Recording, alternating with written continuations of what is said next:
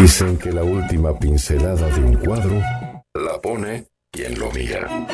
Y en la radio es quien la escucha.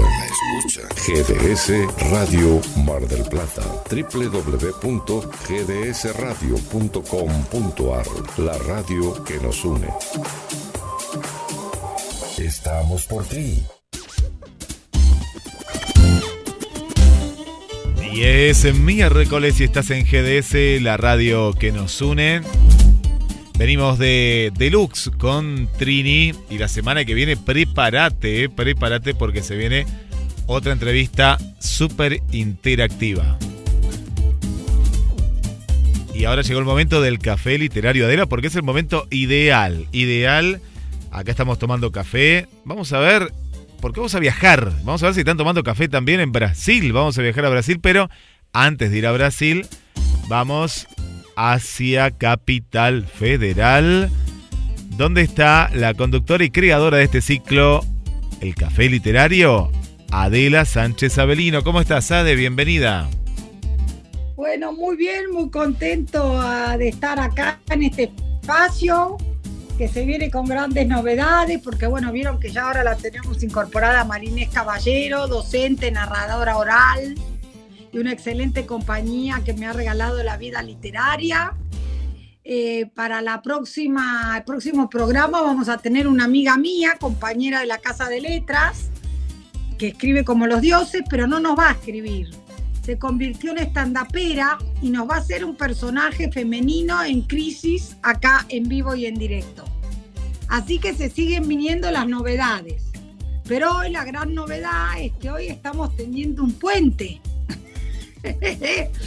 entre San Pablo y Buenos Aires. O sea, ahora les vamos allá, yo voy a ceder ahí porque está Marinés Caballero con Patricia Sousa, eh, una paulista encantadora que le estoy viendo acá en la foto, en camisita, remerita corta y short, lo que relata que hay una linda temperatura.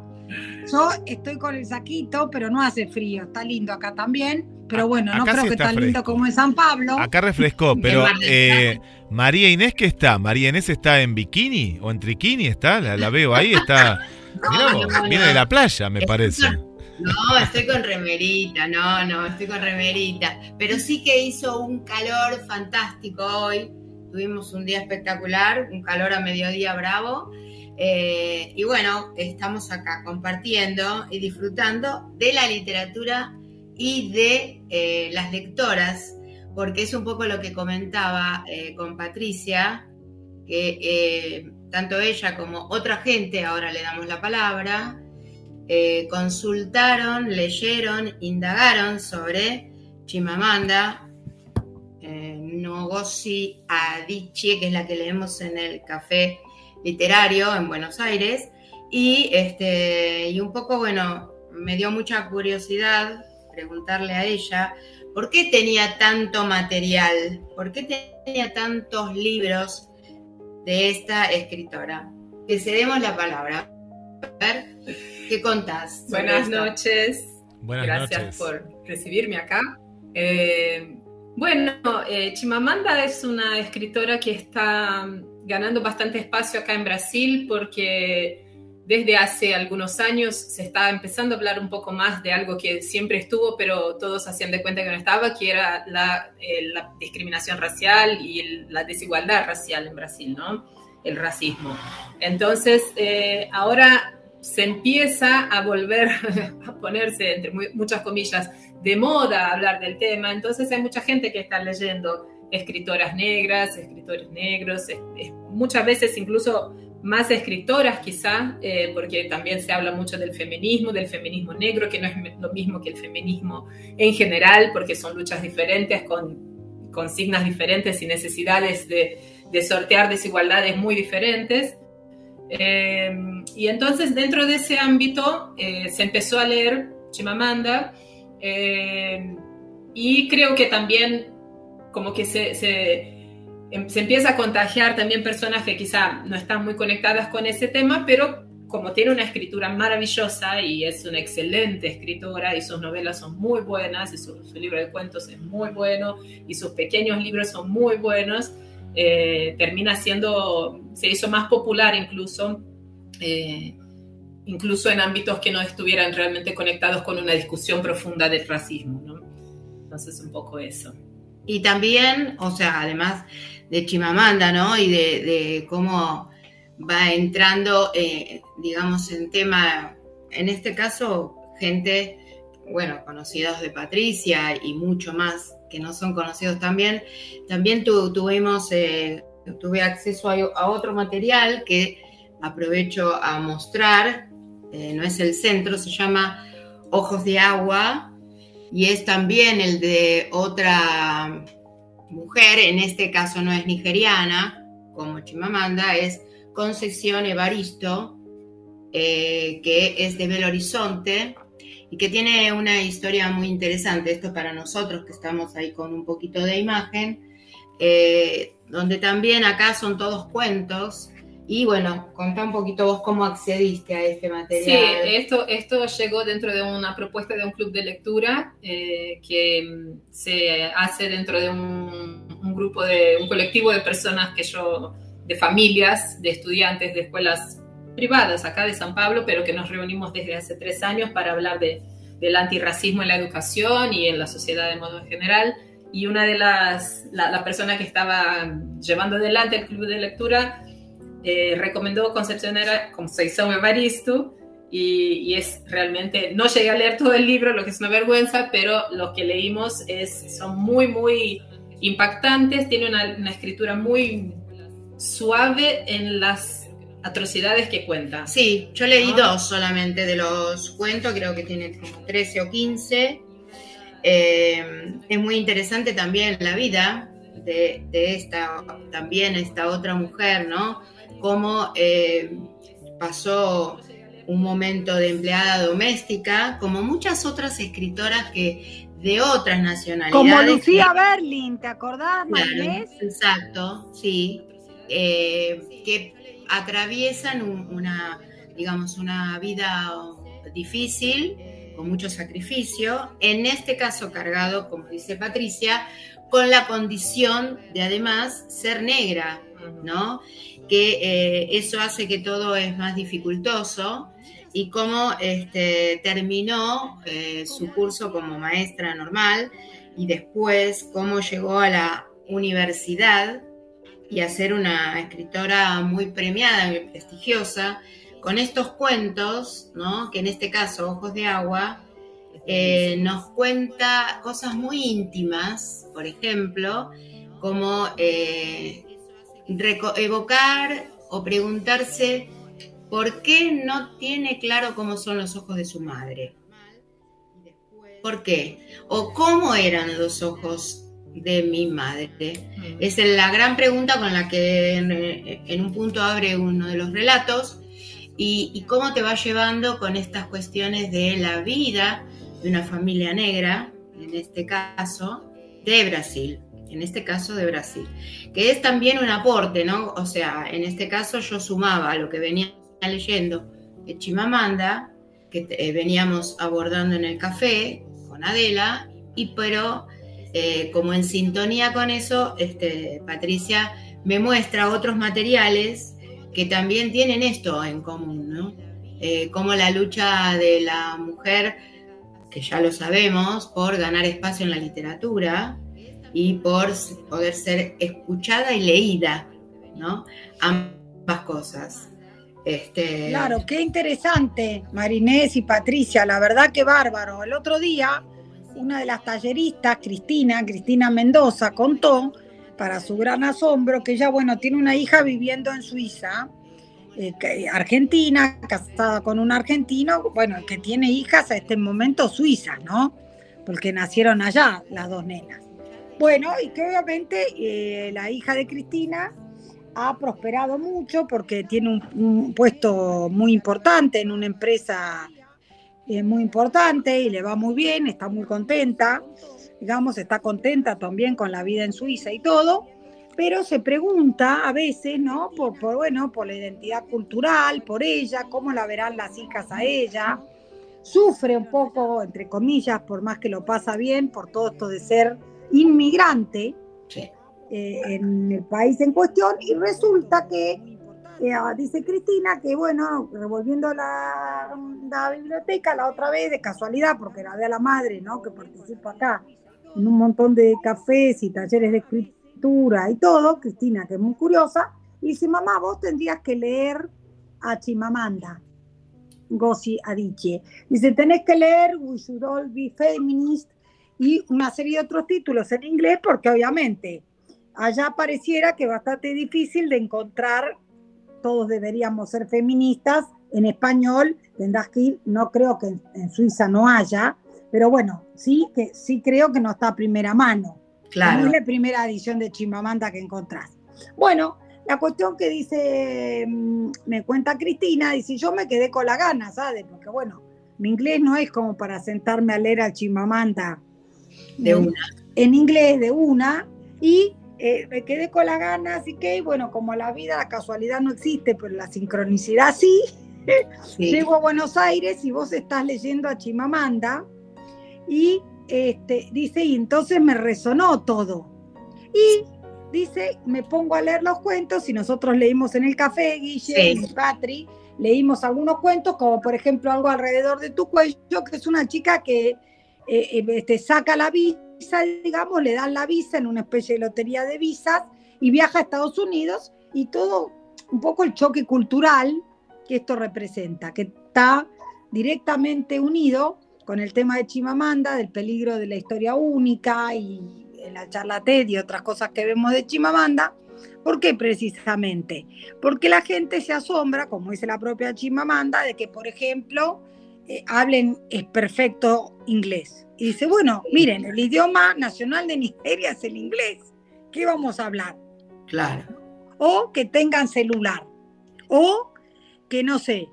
O que pregunten, sí, que pregunten por la selva y si elefantes o si palmeras o claro. cosas de la historia única, ¿no? De que vemos escenarios y decimos, esto responde a tal, este responde y que no hay otra cosa que no sea esto que alguna vez escuchamos, ¿no?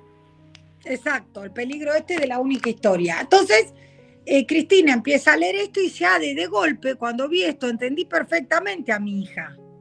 Y me acercó, ¿no? Esto que decimos de la literatura, me acercó a la comprensión de mi hija, que es no sentirte del todo afuera en otro lugar y más hasta agradecida porque el país te dio una oportunidad, te va bien, o sea, no tenés quejas pero sí que sentís que sos de afuera, vamos a decir. Exacto, exacto, sí. Sí, bueno, e, es, un poco, ¿no? Este, la, otra, la otra cosa que, conversábamos así un poco con Patricia es cómo también todo esto está impactando en las escuelas, como ella comenta, eh, y todo el movimiento que se está generando. Eh, también me pasó a mí de cuando estuve este fin de semana participando de muestras eh, de pictóricas, o sea, una exposición de fotografía, lo mismo que una exposición de ilustraciones para literatura infantil, eh, cómo avanza y cómo se señala, se puede ver en toda la exposición la ilustración con la presencia negra Cosa que, esto le voy a preguntar a Patricia, ¿qué antigüedad tiene? No, es, eh, bueno, es una construcción que viene de hace mucho tiempo, por supuesto, porque los movimientos negros en Brasil se empiezan a organizar allá en los años 70, eh, pero los avances fueron muy de a poco, eh, hasta, yo, yo diría que explotó realmente en términos de medios sociales y de, que la gente, que el común de la gente empezó a usar la hashtag antirracista después de que murió del asesinato de George Floyd en Estados Unidos en el 2020. Eh, lo que es también algo extrañísimo en Brasil porque muchas otras personas negras fueron asesinadas en situaciones muy similares, incluso algunos después de ese asesinato, pero nada conmovió tanto como el asesinato del norteamericano, del estadounidense, ¿no? Eh, y eso medio que, por eso dije al principio, esas muchas comillas que se puso de moda la discusión. Y es un momento en que uno, cuando estamos tratando de hacer avanzar esa, esa, discusión en ciertos ámbitos, por ejemplo, las escuelas particulares, tenemos que aprovechar ese, ese momento en que se está pudiendo hablar de eso, porque no se sabe cuánto tiempo va a durar el interés de la clase media blanca en hablar de antirracismo, entonces tenemos que empujar todo lo que podamos en este momento en que hay una, una endija de la puerta abierta para que se, se avance en ese tema, porque es algo histórico. Eh, de siglos y que avanzó muy poco realmente, a pesar de toda la, todo el terreno ganado a lo largo de todos esos 50 años de, lucha, pero aún así es muy poco si, si ves... Hay una encuesta, un estudio que salió hace, ahora en julio, hace muy poquito, dos meses, que hay, dos, hay varias preguntas, pero hay dos que son fantásticas, que es, una es, ¿usted cree que Brasil es un país racista? El 81% de las personas dicen que sí, en alguna medida. 60% dicen sí, totalmente, estoy totalmente de acuerdo. 21% estoy de acuerdo parcialmente. Sin embargo, cuando preguntan, ¿usted tiene en alguna situación, alguna actitud que puede considerarse racista? El 75% dice no, absolutamente no, nunca. Y eh, creo que un 11% más, o no me acuerdo cuántos más, dicen que eh, casi nunca o, estoy en desacuerdo parcialmente. O sea, todo el mundo reconoce que existe el racismo, pero nadie lo reconoce en sí mismo. Entonces, ese es un tema que hay que empezar a hablar para que la gente pueda entender que el racista no es solo hacer un insulto directo, sino que es un montón de otras cosas. Claro, eh, Patricia, es como si vos, un nene que va al colegio, por ejemplo, ahí en el caso concreto que decís vos, qué sé yo, elige los chicos que no son de color, para decirlo de alguna manera, ¿no? O está la pregunta del millón, que bueno, yo que soy abogada, de origen abogada, me acuerdo que así cuando se trataban esos temas en derecho, uno decía, bueno, muy bien, ¿usted considera que no es racista? Perfecto. Viene su hijo mañana o usted se casa con un negro, lo trae, o una persona de color, para decirlo, y lo trae a su casa. ¿Qué pasa? Claro. Lo aceptan como uno más y ahí hay que ver cuántos te dicen, no, no, yo. Estoy abierto. Es como la homosexualidad, como un montón de otras cosas, ¿no? Inclusive menos discutible, porque la verdad que razas hay un montón y etnias hay un montón.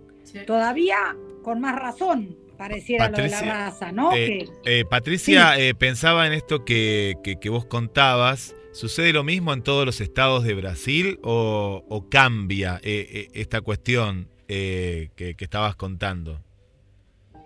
Creo que ninguno es muy, muy positivo, pero hay, hay algunos peores que otros. Pero bien, bien, ninguno está. Pero, por ejemplo, Bahía, Salvador, la capital de Bahía, tiene 88% de población negra. Lo que decimos población negra en Brasil son las personas que de, piel oscura y personas como yo, que tengo rasgos, soy afrodescendiente, pero tengo la piel clara.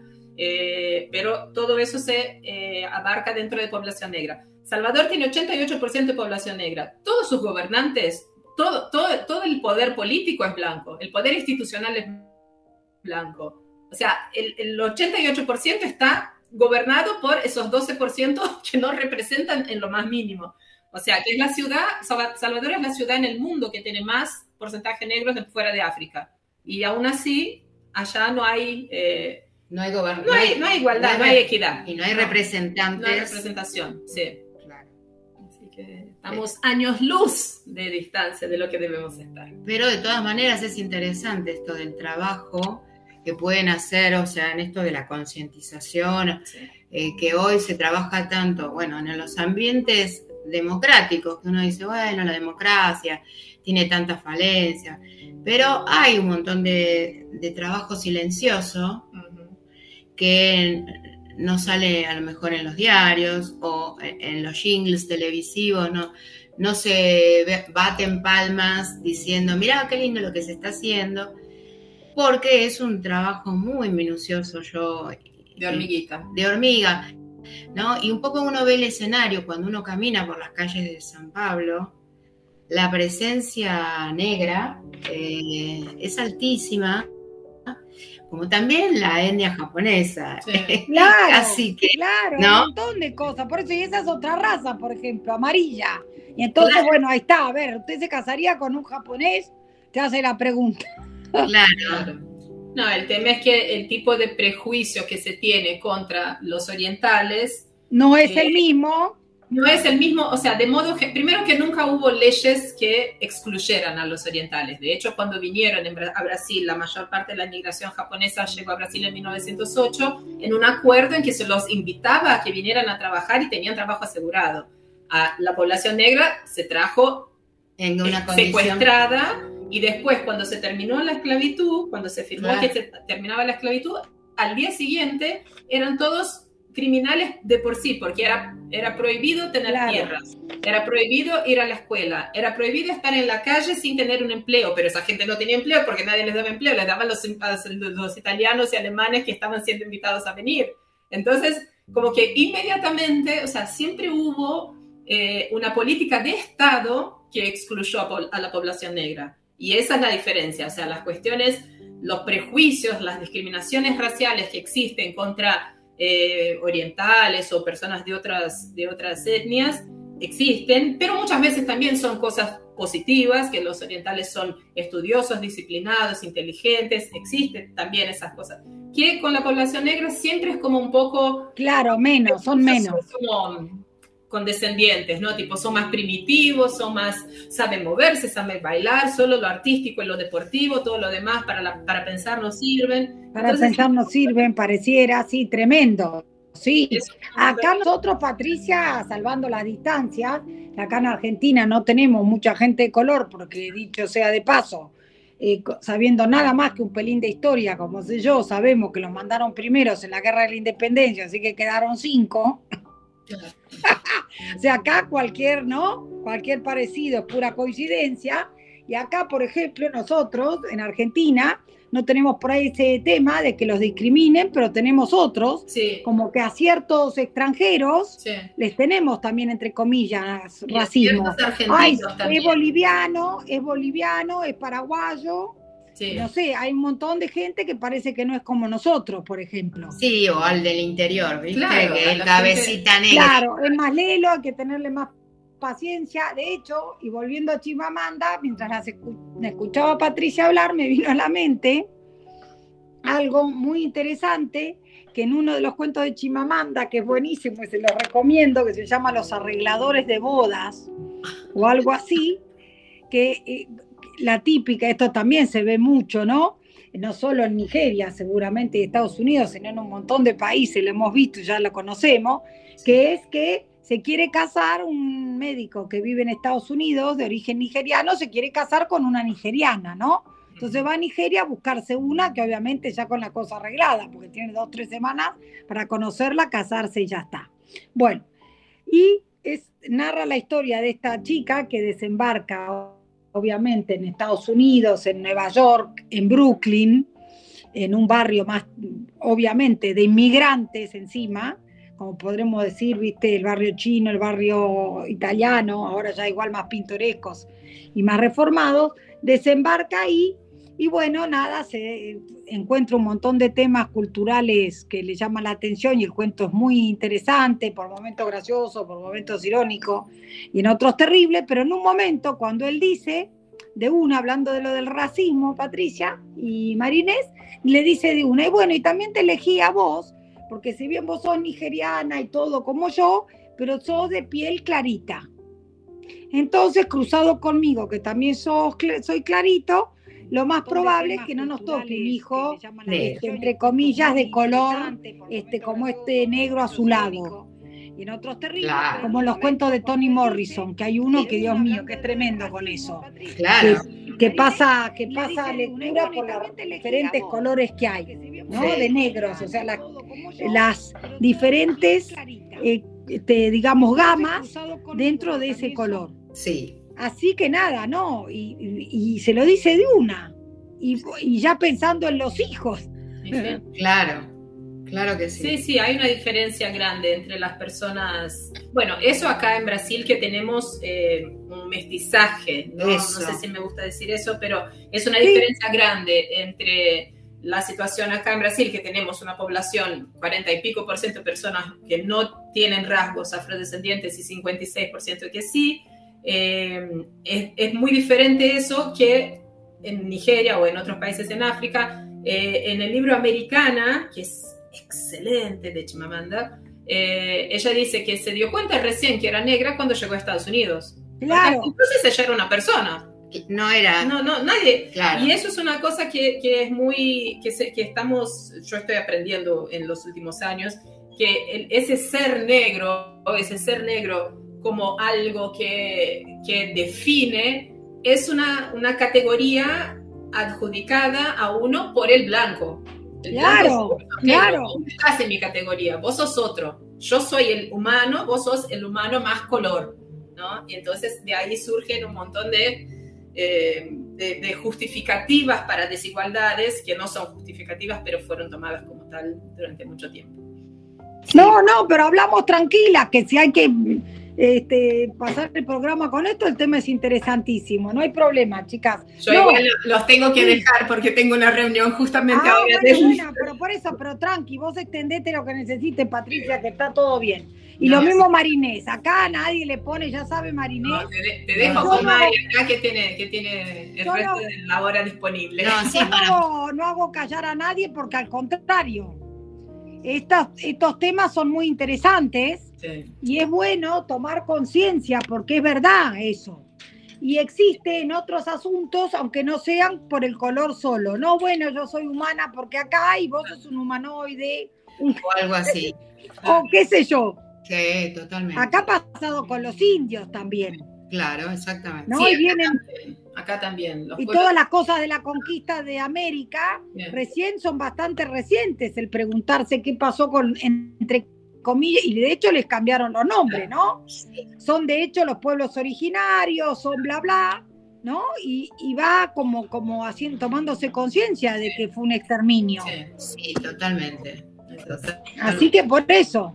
Bueno, te despedimos, Pat. Muchas gracias. Seguí con la reunión, seguí con la reunión. Muchas gracias, Pat, Gracias, Patri. Gracias por la invitación. Muchas gracias. Bueno, seguimos, seguimos nosotros. tengo una pregunta para. Claro, muy interesante. Tengo una pregunta para María Inés. María Inés, contaste que desde que llegaste. desde que llegaste a Brasil, eh, has leído muchos libros. ¿Los estás leyendo en, en portugués? Sí, sí. Eh, no me animo a, o sea, yo hace, eh, en el 2007 pisé por primera vez San Pablo porque venía a conocer la familia que iba a ser de mi hijo y que por lo tanto iba a ser mi familia. En el 2007 hicimos nuestra primera incursión, en esta gran ciudad, en esta urbe que me deja cada vez más sorprendida a medida que voy viniendo y de a poquito la voy recorriendo porque es mucha gente la que vive, mucha gente, es tremendo. Pero además de todo, voy descubriendo con, los años, cuando cada vez que tengo la oportunidad de venir, me voy metiendo un poco en la idiosincrasia. Tengo, por supuesto, una nuera este, paulista, tengo consuegros paulistas, yo me reúno con amigos que he hecho paulistas aquí, de mi edad y un poco más jóvenes, con los que me reúno. Eh, lo que me sucede con respecto a la literatura, para mí es un desafío, ellos tienen, acá en la casa de mi hijo hay mucha literatura en portugués, porque la leen mis nietos y porque la leen también ellos. Eh, y para mí es un desafío muy interesante eh, descubrir que puedo, por ejemplo, leer por completo un cuento, como en el, en el de Concepción, este de Ojos de Agua, que puedo entenderlo completamente así como está, por más que en el sentido como es eh, impreso, o sea, es escritura y no es diálogo, tengo la posibilidad de ir y venir como cualquier lector cuando algo no queda claro de lo que el escritor puso, ¿qué hace un lector? lo último, tratando de ver si hay otra lectura y otra significación. Yo hago lo mismo con este idioma. Releo si hay una frase, si hay un párrafo que me dio dudas y que los saberes que tengo en portugués me dieron errada la información, ¿no? Pero sí, la respuesta es que me, encanta ese desafío este, de leer en portugués. Sí, esa es la respuesta. Y también cuando estoy en la calle, eh, me encanta escuchar eh, a la gente hablar y tratar de meterme en esos diálogos con la oreja, eh, tratando de entender qué se dice, qué, qué hablan, ¿no? Este, y me las arreglo para hacer compras, ir al supermercado y hacerme entender y, que, y además entender lo que me dicen. Es, hasta ahí llego, no es que lo estudié. Bueno, pero qué lindo, Marinés, eso es buenísimo, porque en el fondo, mira, yo estudié unos años en portugués y lo amo, adelanto, y trabajé un eh, cuatro años eh, para el Banco de Brasil, de donde conocí a María y a dos de mis mejores amigas, son de ahí, en vez de ser las del colegio, son las de mi primer trabajo. O sea, tengo amigas del colegio, pero más de mi primer trabajo son mi núcleo interno de amigas eh, cercanas. Sí. Eh, tengo tres muy cercanas. Bueno, de, esa época. Y fue una experiencia totalmente feliz, ¿no? Y uno eh, lo estudiaba y como todo idioma, cada vez que te vas metiendo te vas dando cuenta, uy, están las formaciones gramaticales, está esto, está lo otro, pero es muy linda la experiencia esa. Yo me acuerdo que además desde el Vamos yo las tomaba en la UBA las clases y alguna vez fui al Centro de Estudios Brasileiros, que es muy bueno acá también, pero en la UBA yo me acuerdo, Marinés, que hacían lo que haces vos allá. Claro. ¿sabes lo que nos hacía la profesora? Que era una paulista que yo me hice amiga y le terminé haciendo los papeles de divorcio porque había venido casada con un argentino y después se divorció y se volvió. Bueno, pero quedaron muy amigos, así que todo era a nivel amistad. Claro. Muy bien. Bueno, entonces, este, ah, nada. ¿Y qué hacía ella? De inmersión completa. Primera clase, que vos si no sé ni decir hola. Sí. Primera clase nos ponía y nos hacía cantar. Y ya ponele la tercera o cuarta clase, una película. Eh, cortita, ¿no? Un pedazo de una película. decía, bueno, pum, te interrumpía. ¿Qué entendió? Claro, sí, porque lo que no, en el caso de lo visual, en la música sí, yo escucho mucha música en Buenos Aires, mucha música eh, portuguesa, bueno, primero porque mi nuera canta, mi hijo es músico, ellos hacen música y entonces eh, me acercan muchos compositores, este, como, como pasa con los brasileros, así como son muy buenos futbolistas, también eh, aman mucho la música, hay mucho nacionalismo, ellos eh, son muy respetuosos de sus compositores, la música popular brasilera ocupa un espacio muy importante, se reproduce y se sigue manteniendo a los grandes, como, bueno, a Joao Gilberto, a todos, a, Jovin, a todos los grandes del, siglo pasado, eh, pero sí, todo eso te acompaña, y lo mismo que si ves una película, porque la gestualidad y ese escenario donde se está sucediendo algún diálogo te compone y te ayuda. Claro, te ayuda. Te ayuda. Te ayuda. Pero eso le pasa al libro. Como yo accedo. El libro no, el libro es más difícil. Es más difícil, pero yo ya tengo en mi casa eh, libros que me han regalado los amigos brasileros y que yo lentamente leo en mi casa para tratar de acomodarme a esto de las historias como tiene la gramática, ¿no? Que tiene otra manera de escritura, otra, otra forma, ¿no? Este, así que bueno, es sumamente interesante estas visitas interculturales.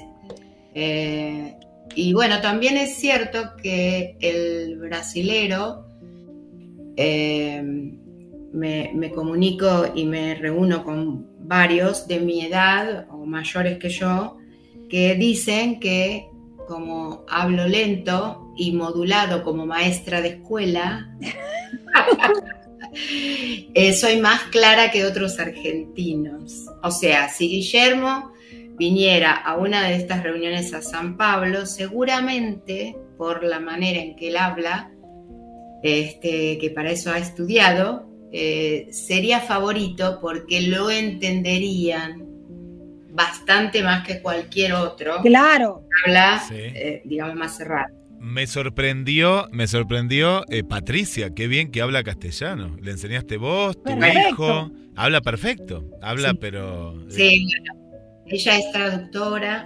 Ajá, claro. entonces, su, ella es intérprete en simultáneo se gana la vida, por más que es cantante, pero se gana la vida haciendo traducciones al inglés, al portugués y al español. Y ella vivió en nuestro país, en Argentina, 25 años. Bien.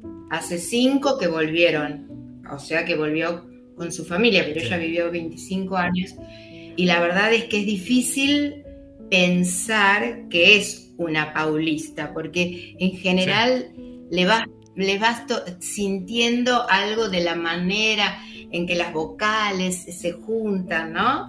Sí. En el caso de ella no, es bastante difícil, ¿no es cierto? Sí. María ¿y, recorriste alguna librería? Me imagino, tal vez, si hay alguna por ahí cerca. ¿Cómo son? ¿Son diferentes a las de Buenos Aires, a las de Argentina? Bueno, estoy, hoy, hoy estuve en una sucursal de la librería Dávila, la que está en la Avenida Paulista, en una sucursal que está dentro del shopping, de un shopping, pero esta semana voy a ir hasta la que está en Avenida Paulista, que ya la conozco, y es una gran, gran, es un gran edificio, una gran librería que siempre en realidad estaba rotada. Eh, tiene una, una estética muy bonita. Voy a ver si saco fotos.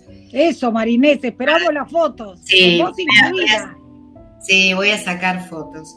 Eh, pero bueno, eh, esta librería es maravillosa. De todas maneras, hay también eh, librerías más chicas o de independientes, como nos pasa a nosotros, que no son de las grandes cadenas de librerías, y, sí, están montadas así muy atractivamente, es cierto. Eh, pero en los grandes lugares de circulación, en las avenidas, ¿no? Como si fueran nosotros en el centro de Buenos Aires, o en grandes centros comerciales, como cuando decimos Urquiza, Saavedra, Palermo, que tenemos esas grandes librerías, ¿no?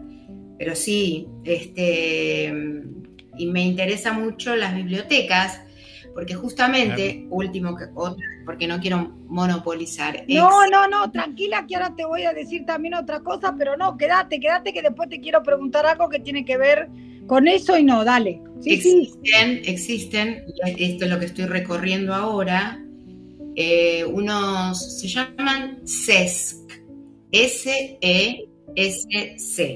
Son unos, digamos, eh, son unos espacios culturales, sociales, edificios. Hay alrededor de 25 en, la San Pablo Centro, 25 son edificios de por ahí 10, 12 pisos para que tengan idea de la dimensión. Y son lugares donde hay todo tipo de actividades, eh, desde eh, cursos que se dictan, por ejemplo, mi hijo ahora está haciendo un curso para músicos en uno de esos centros.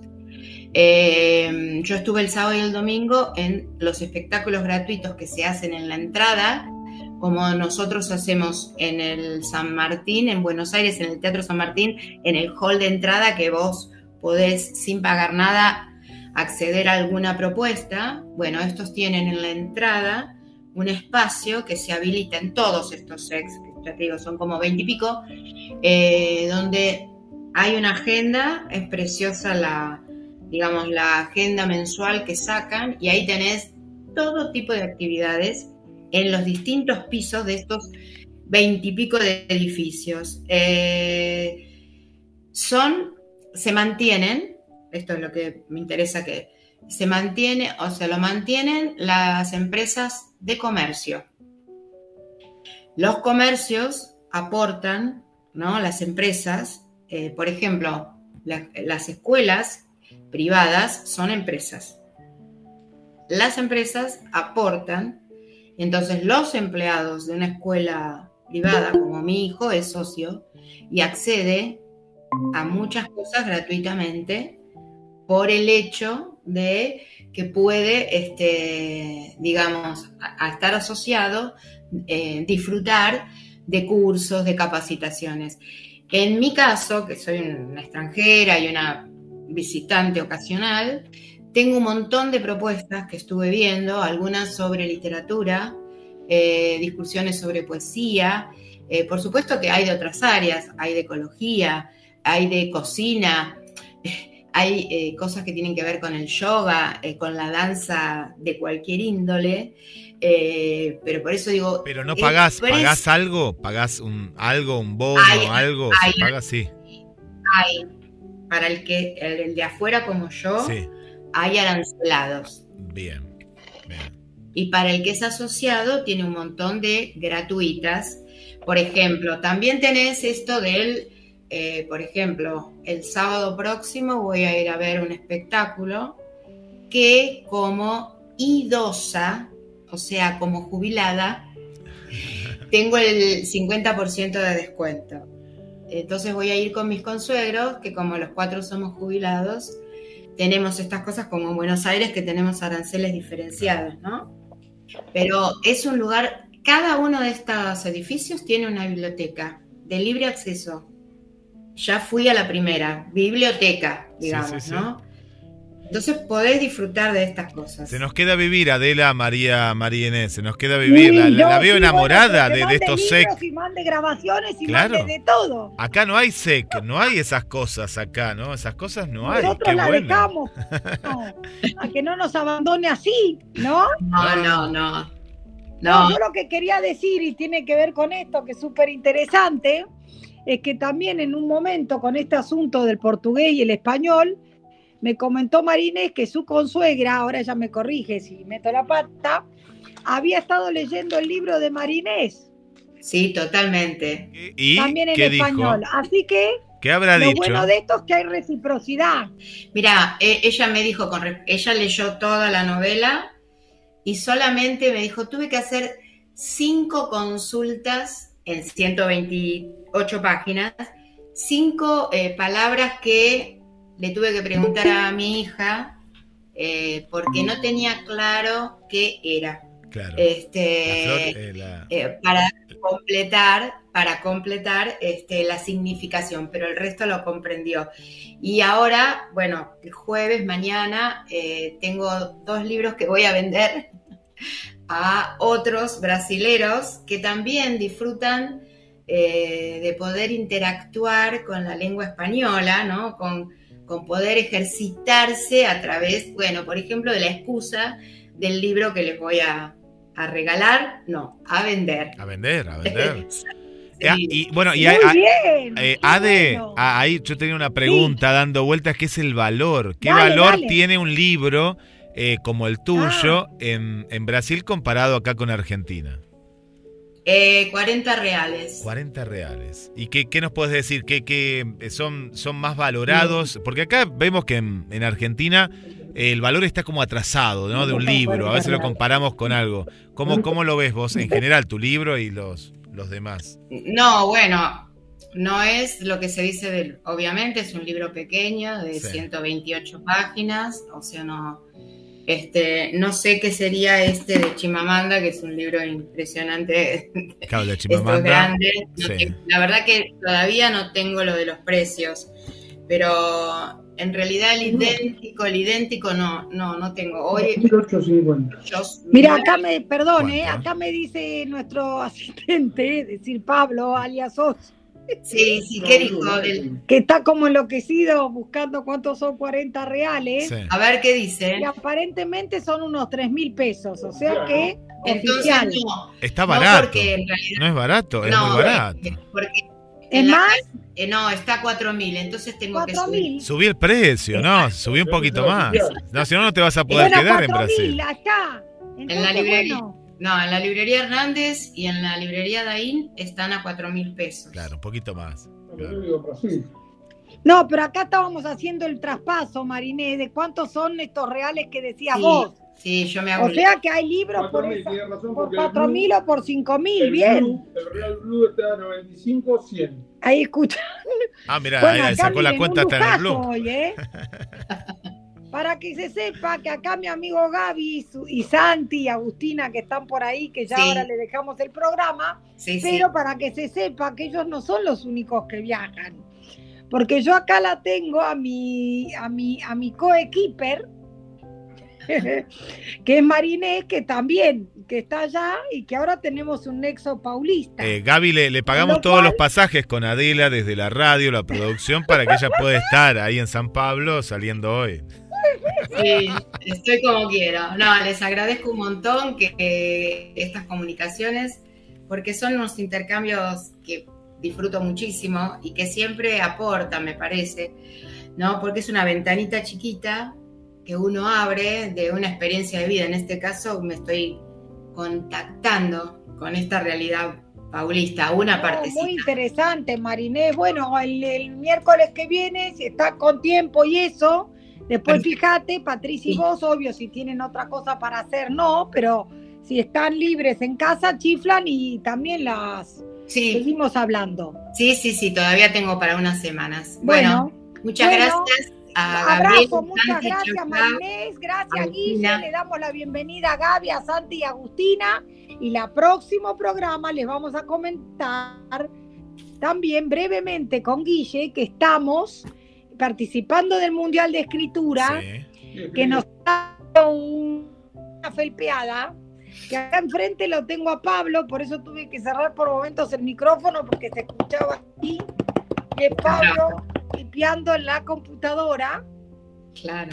Así que, eh, bueno, hay novedades. Estamos leyendo a Chimamanda, como bien dijo Mariné, Chimamanda Ngozi Adichie, espero decirlo bien porque no tengo ni idea cómo se dice. Estuvimos con Cristina Peri Rossi, que es una uruguaya que también se las trae. Y yo estuve leyendo, que ya les voy a contar porque no lo he terminado, a este hombre, a Feiling, un escritor argentino que se murió joven. El mal menor, del que ya les hablaré. Así que este es el Café Literario Adela, pura conexión San Pablo, Buenos Aires. También les cuento que estuve viendo una amiga de la Casa de Letras de las que ya le hablé, que se llama La Jordán, por si alguien la quiere buscar, que es una estandapera que hace un papel de una mujer de más o menos mi edad, o sea, entre los y 60, con los problemas que tenemos las mujeres de 50 y 60 y que va a venir a hacer un poco de humor en, futuros programas para que aparte de hablar de literatura y de un montón de cosas nos riamos un poco. qué bueno, qué bueno, qué bueno. Bueno, buenas novedades. Un abrazo, te abrazo Marinés, te extraño. abrazo Guille, chicos. Chao, chao, gracias, buen programa. Gracias. Chao. Bueno, el café literario Adela, hoy más internacional que, nunca. Parecía que la teníamos aquí, eh, a nuestra querida María Inés. Estaba en, Brasil. Y, qué lindo, qué lindo que es viajar a través de la radio, la radio que nos une. Y en instantes nada más, ya está Gabriel Alejandro Massa. Pausa, nos identificamos en GDS y llega No te olvides de mí.